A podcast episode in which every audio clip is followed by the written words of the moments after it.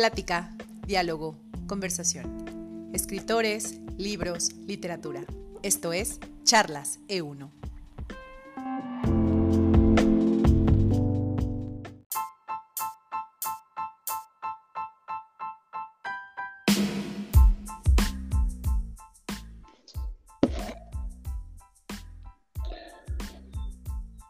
Hola, ¿qué tal? ¿Cómo están? Mi nombre es Juan José de Giovannini y les doy la bienvenida a estas charlas E1 que como ustedes saben están destinadas a hablar sobre los temas de la editorial E1, E1 Edición. Y estoy pues como en cada ocasión con Julia Cuellar. ¿Qué tal Julia? ¿Cómo estás? Hola Juan José, ¿cómo estás? Pues así es, vamos por nuestra tercera emisión y esta vez escogimos un tema muy particular que tiene que ver con cómo vamos nombrando el espacio geográfico donde vivimos y eso pues está relacionado con toda una línea, ¿no? De la editorial. Entonces, ¿nos quieres contar un poquito más, Juan José, de qué vamos a estar hablando en este tema? ¿Qué pasa si volteamos el mapa y nos ponemos desde otro ángulo a mirar la realidad? Claro que sí. Eh, eh, en realidad, en realidad, eh, volviendo a la palabra, todo comenzó porque, pues, eh, Uno Ediciones eh, decidió voltear la mirada hacia Sudamérica, algo que siempre nos ha interesado mucho, pero que en estos momentos consideramos que es un imperativo reforzar la comunicación entre los países latinoamericanos de una manera, pues, fuerte eh, en el, eh, y sobre todo en el ámbito editorial y de la literatura, donde hay una evidente desvinculación. Bueno, al hacer eso, nos, eh, nos encontramos casi por casualidad con un pintor, con la obra de un pintor uruguayo, Joaquín Torres García. Él, él es una, fue un pintor muy interesante. Se llama así el Museo Joaquín Torres García en Montevideo, es un pintor pues realmente muy importante, pero lo que nos llamó la atención fue un dibujo que él eh, realizó y que se volvió un ícono en algunas partes del cono sur, en donde él eh, dibujó a Sudamérica eh, de manera invertida, ¿no? Claro, él decía, bueno, invertido con respecto a que no hay nada que esté que esté eh, que, establezca, no hay algo lógico que, nos diga que el norte debe estar arriba y el sur abajo. Bien puede estar el sur, el sur arriba y el norte abajo. Es más, él decía, el sur debe estar arriba. Y a partir de ahí, bueno, pues surgió toda una colección, pero me gustaría un poco más bien hablar de hacia dónde nos lleva esta visión de las cosas, ¿no? Porque algo que a mí me sorprendió después fue encontrar la cantidad, eh, la abundancia de mapamundis invertidos y cómo se utilizan en la escuela del pensamiento crítico, ¿no? Que es esta escuela que, enseña a dudar de todo lo que conocemos como, como, lo, como, como la norma. Así es, Juan José. Este, básicamente eh, tiene que ver con eso, como con cuestionar desde dónde te han dicho que se tiene que mirar y a partir de eso cambiar, ponerte en otra posición. Por ahí tenemos pues ya la palabra que se nos va haciendo trending topic, digamos, la de descolonización, ¿no? Y ya no estamos hablando tanto como de lo territorial, lo político, lo económico, que podríamos seguir diciendo, a ver, ¿qué tan realmente libres territorialmente somos? Pero bueno, no más como simbólico, cuando hablamos de qué tan colonizados estamos en, los paradigmas del idioma, de la comunicación, de lo que se aprende en las escuelas, por ejemplo, ¿no? Porque tengo que seguir aprendiendo eh, sobre cierto tipo de pueblos y no sobre otros, digo, para darles a todos la misma categoría. Por ahí, por ejemplo, te quiero leer un pedacitito, ¿no? De lo que piensa Guadalupe Nettel. Ella escribió esta editorial para una revista que sacó la revista de la Universidad de México y esto fue en la edición del 2019 y justo estaban hablando de cómo debería de llamarse este, el continente que habitamos, ¿no? Y por ahí hay una, una palabra, ¿no? Que deciden darle a este continente. Y por aquí, bueno, te leo rápido. A nadie se le ocurriría negar que la historia moderna de nuestro continente está basada en un genocidio y en el sometimiento de los pueblos y las culturas que viven aquí desde antes de la llegada de Cristóbal Colón. Aunque la situación ha mejorado, la verdad es que desde el siglo XVI, América no ha dejado nunca de estar colonizada. Todos los días se ejerce la discriminación, todos los días se fuerza a los indígenas a que dejen de hablar su lengua y opten la del opresor. Todos los días se amenaza con despojarlos de su cultura, sus tradiciones y sus territorios. Y bueno, por ahí también este, el nombre que le damos a este lugar, a este continente, que decimos americano, pues eso ya nos habla de un posicionamiento, como tú dices, con respecto a quién, quién dijo que era América, ¿no? Quienes llegaron y dijeron que esto era así, cuando pues allá aquí ya había gente, ellos tenían su propio nombre. Y uno de esos nombres es el de Abdi Ayala, ¿no? De hecho, así está como esta revista abre para que hablemos de este continente con ese nombre, Abdi Ayala, que es un nombre que también tiene su origen en un vocablo guna y que es una pues una adaptación, ¿no? Una palabra que se decide adoptar en lugar de usar el término América, que ya habla de una de un posicionamiento de quién está narrando la historia.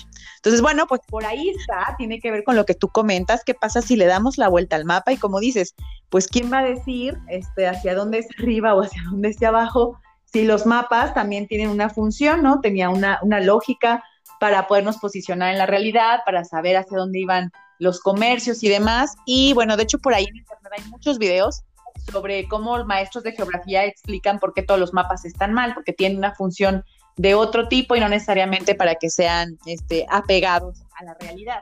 Y por eso puede haberse desproporcionada la parte norte, ¿no? De todo el globo terráqueo, lo que tradicionalmente nos han enseñado que es la parte norte, y la parte sur, pues está también hecha más pequeña por cómo se ha hecho la imagen, ¿no? De los mapas. Que si no te lo explican, pues entonces tú puedes empezar a imaginar que sí es cierto que esos grandes territorios existen así. Y luego, pues habría que entrar en un mundo de ver las proporciones reales, ¿no? Pero bueno, pues síguenos contando, Juan José, para la editorial, ¿a qué autores vamos teniendo en el del cono sur? Que pues finalmente ya vamos a decir, no hablemos del cono sur, tratemos de mirar desde otro lado. ¿Y qué está pasando con estos autores? ¿Qué historias están contando? Bueno, y efectivamente nosotros hablamos del sur, pero lo hablamos eh, de una manera un poco diferente. Por eso la colección se llama Formato del Sur. Y su lema es libros que bajan al norte del continente. Esa es, eh, esa es la manera en que nosotros eh, vemos, vemos, la, vemos las cosas. Pero efectivamente, todo responde a eso, a, una, em, a, pensar en que sí, quizá estemos viviendo, sigamos viviendo colonizados ahora de otra manera, ¿no? No por, no por las armas, no por la violencia directamente, sino de muchas formas. Entonces, ¿cuál es la salida o, cuál, o qué es lo que eh, deberíamos hacer? ¿Qué es lo que eh, eh, debemos impulsar? ¿Qué es lo que debemos impulsar para precisamente la personalidad latinoamericana? ¿no? A veces ya hasta para algunas personas hablar así de personalidad latinoamericana o integración latinoamericana resultaba algo como cursi o pasado de moda. Pero, ¿a qué responde eso? Pues a que efectivamente entre los países latinoamericanos no se conocen a los autores latinoamericanos de manera directa, ni se conocen eh, las obras, eh, evidentemente, de estos autores. Eh, ¿Qué fue lo que entonces decidió uno? Es iniciar esta colección país por país. Comenzamos con Bolivia, donde hicimos una convocatoria y tenemos ya cinco, bueno, Elegimos a cinco autores, tenemos ya dos novelas publicadas, viene en camino la tercera novela.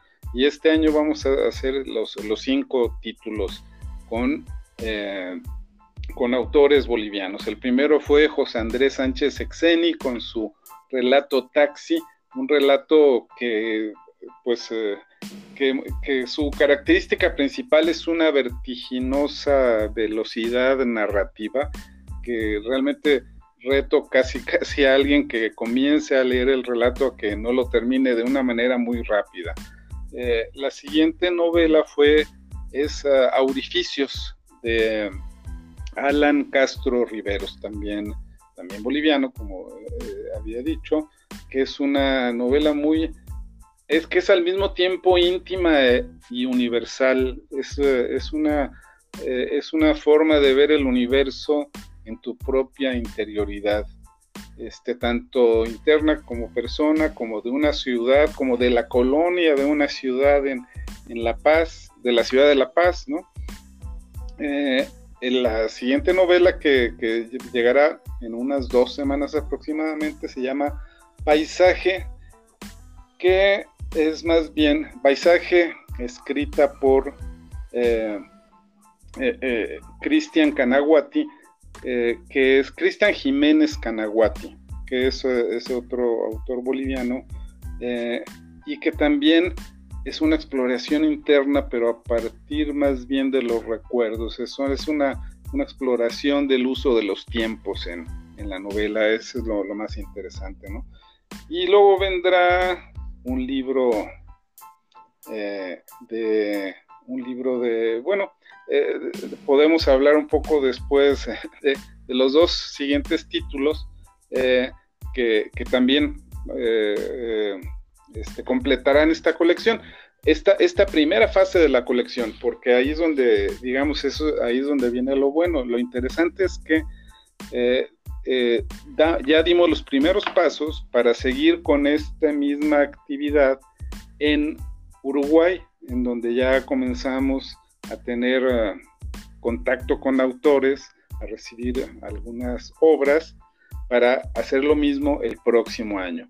Luego continuaremos seguramente con Argentina, Chile, Perú, en fin, a ver cuántos países podemos abarcar en esta, en esta colección formato del sur. Entonces, pero de ahí parte, de ahí parte la colección, ¿no? De ver al sur, pues desde otra perspectiva, efectivamente, de verlo hacia arriba, ¿no? De verlo hacia arriba y tratar de, tratar de subir hacia allá a encontrarnos con, con, eh, con estos autores, estos escritores, estos lectores, estos lectores del sur, eh, que, con quienes tenemos todas las eh, vinculaciones ya, o sea, tenemos todos los, los, motivos de relación este, posibles, pero que a veces curiosamente, llegamos al sur o llegamos a Latinoamérica por medio de España. A veces esa es la vía más directa para llegar a Latinoamérica, lo cual pues realmente es una inconsecuencia.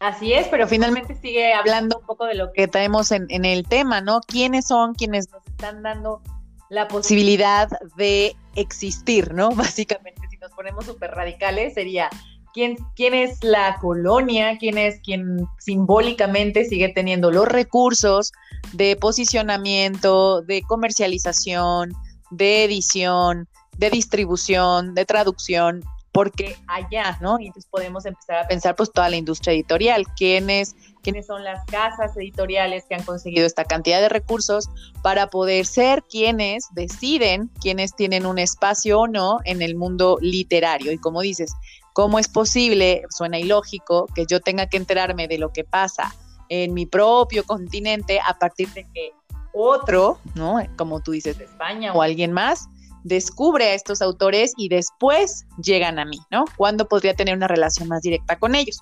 Pero pues creo que tiene que ver otra vez con esto, porque ciertos países alcanzaron un desarrollo en el comercio editorial, pues finalmente otra vez, ¿no? Vamos a regresar a, los flujos económicos, a los flujos culturales, a los avances en esos países y el desarrollo del valor que se le da a la cultura también, el dinero que invierte en ella, finalmente que ahí sí es un negocio, porque pues también no podemos dejar de lado estas desigualdades desde este lado.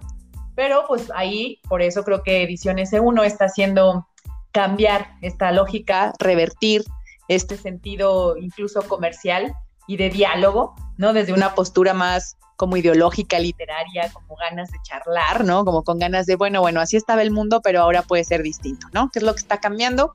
Pues la, el mundo virtual, ¿no? ¿Qué es lo que está cambiando? Que ahora podemos más cerca estar conectados, ¿no? Y entonces pues ahora sí podríamos empezar también otro flujo, ¿no? Podríamos crear nuestro, nuestra propia siguiente ruta, ¿no? De la nao literaria. Entonces, pues en esa aventura está Edición S1 y creo que es muy interesante. Creo que está padrísimo estar teniendo estos autores que nos, pues al finalmente estamos hermanados y cercanos por alguna historia, ¿no?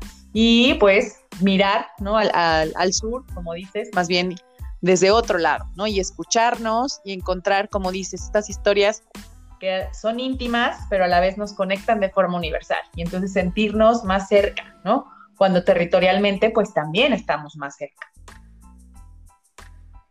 Exactamente, y justo aprovechar estos momentos que estamos viviendo, eh, que, una parte de, ellos es que nos estamos acercando eh, o, que estamos descubriendo que podemos acercarnos incluso cuando hay distancia física entre nosotros. Y por eso algo que viene auspiciado por Euno Ediciones precisamente son esas charlas de las que hablabas entre eh, autores o analistas o ensayistas de Argentina, Bolivia, México, reunidos en una mesa virtual para hablar sobre qué es lo que se está haciendo en estos momentos en la literatura latinoamericana, la literatura que está fuera del mainstream, como se diría, y, qué, es lo que se está haciendo. Eso es algo que viene y que pronto anunciaremos, ¿no? Una, serie de mesas redondas, charlas entre eh, pues autores, lectores, académicos, en fin, eh, diversos tipos de, participantes, eh, con esta finalidad, ¿no? De, decirle a los lectores de cada uno de los países, de México, de, Bolivia, en fin, qué hay ahorita por allá, ¿no? Que hay ahorita en nuestros países y que nos demos cuenta qué están haciendo en Ecuador, por ejemplo, ¿no? Que, que parece que están sucediendo cosas muy radicales en Ecuador desde varios puntos de vista, ¿no? En fin, en, en, eh, Chile, pues no, eh, no vamos a, no vayamos tan lejos. Bueno, Chile sí está muy lejos, pero no vayamos tan lejos. Eso ya lo sabíamos, ¿no? De lo que está pasando en Chile, ¿no? En fin, eh, entonces, también eso, en eso auspiciaremos para, para estos, para que tengamos este conocimiento, esta pues más bien para abonar, para darle más carnita a la, conversación, ¿no? Que, pensemos, pues que, veamos cuáles son los problemas que tienen nuestros, eh, pues nuestros compañeros latinoamericanos. Justamente esa, esa manera de hablar, tal vez algunos le digan, bueno, parece una expresión este, eh, sesentera de, este, de, cuando Cuba era este, la, la, bandera de los progresistas, etcétera, etcétera, ¿no? Pero bueno, no, yo creo que ahora las cosas son muy diferentes, ¿no? Hay otra forma de ver las cosas que van más allá de tintes eh, de, de, ideologías este, que sí creo que ya fueron superadas. Así es, pues como dices, es una nueva oportunidad de estar cerca de nuestros vecinos, es decir, al final, no importa la, desde dónde nos posicionemos, algo es claro, ¿no? Lo, lo que es claro es que estamos en el mismo pedazo de tierra y ese pedazo de tierra, como hemos dicho desde el principio, alguien le llamará América y algunos otros querrán unirse a la voz de la resistencia desde Alaska hasta la Patagonia y pues decidirán llamarse Abya-Yala. Está bien, ¿no? Es decir, al final sí estamos en este gran pedazo que está unido y que pues cercanamente tenemos pues un idioma, ¿no? Donde podemos ir vinculándonos. Entonces, si Ediciones S1 puede ir poniendo estos espacios como este coloquio virtual o estos espacios de entrevista con autores o difundiendo estas letras sucediendo, pues está padrísimo, es otra oportunidad de mirarnos, ¿no? Y de, mirarnos desde alguien que es nuestro vecino, ¿no? Y que a lo mejor pues comulgamos en otras cosas, que la verdad es que sí es un territorio muy vasto, hay que reconocer eso, Juan José, incluso nuestro país es tan grande que a veces entre nosotros en el mismo país hay diferencias muy importantes. Ahora imagínate con alguien un poco de kilómetros y más kilómetros lejos de nosotros, pero al final en este mismo espacio continental. Entonces eso está muy interesante. Me parece que está increíble, que ojalá pronto suceda esta feria virtual, este coloquio, y que también pues podamos tener alguno de los autores aquí con nosotros invitados para ir entrando a cada uno de estos libros para ir viendo de qué se trata y que también quienes nos escucha digan, ay, pues por ahí está pasando esto, quiero comprar el libro, quiero platicar con el autor, quiero saber qué sucede. Pero Juan José, pues estamos llegando al término de este programa y ¿cuál va a ser el siguiente tema? Ah, bueno, pues mira, la próxima semana vamos a hablar de lo que yo consideraría es el, el padre de los tuiteros o, el género que es el padre de los tuiteros o hasta a lo mejor algunos piensan que es el abuelo de los tuiteros porque es un género muy antiguo. Me refiero a los aforismos, ¿no? Los aforismos. Padrísimo, ajá. Esta expresión tan condensada de, en, eh, que, pero tan expresiva o tan fuerte, ¿no? Que, existe pues desde los griegos, ¿no? Desde, desde entonces se, da este, este género y estamos hablando hace miles de años. Sí, claro, la eh, contundencia vuelta palabra. la manera elegante de decirle a alguien, ¿no? Y, ser certero, la, certeza aplicada. Muy bien. Así es, así es, exacto. Y, este, y bueno, pues, eh, pues, eh, pues eh, justamente con eso los, eh, los esperamos y pues, eh, pues eso no queda más que agradecer a quienes nos, nos hayan escuchado. Sí, pues muchísimas gracias por escucharnos en esta tercera emisión de Charlas E1 y pues los esperamos en la siguiente, platicando de aforismos. Yo creo que por ahí vamos a lanzar una encuestita de Twitter para ir viendo pues qué aforismos conocen, cuáles usan, este, cuáles recuerdan, se los han enseñado, si sabían que existían o no. Digo, por si acaso tenemos gente súper joven y dice, ¿de qué están hablando este par de viejitos? este, pues iremos viendo que nos... A ver, o a ver si lo... Sí. Ah, o a ver si... Sí, a que a ver si los tuiteros, algunos de ellos saben que están escribiendo aforismos. Así es, exacto. Entonces, bueno, pues ese sería nuestro siguiente tema. Muchísimas gracias por acompañarnos una vez más, una vez más, aquí en Charlas E1. Hasta luego, yo me despido, soy Julia Cuella. Hasta luego.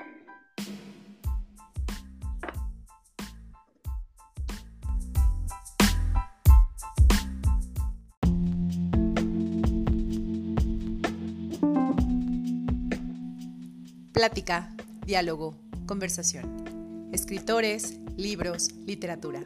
Esto es Charlas E1.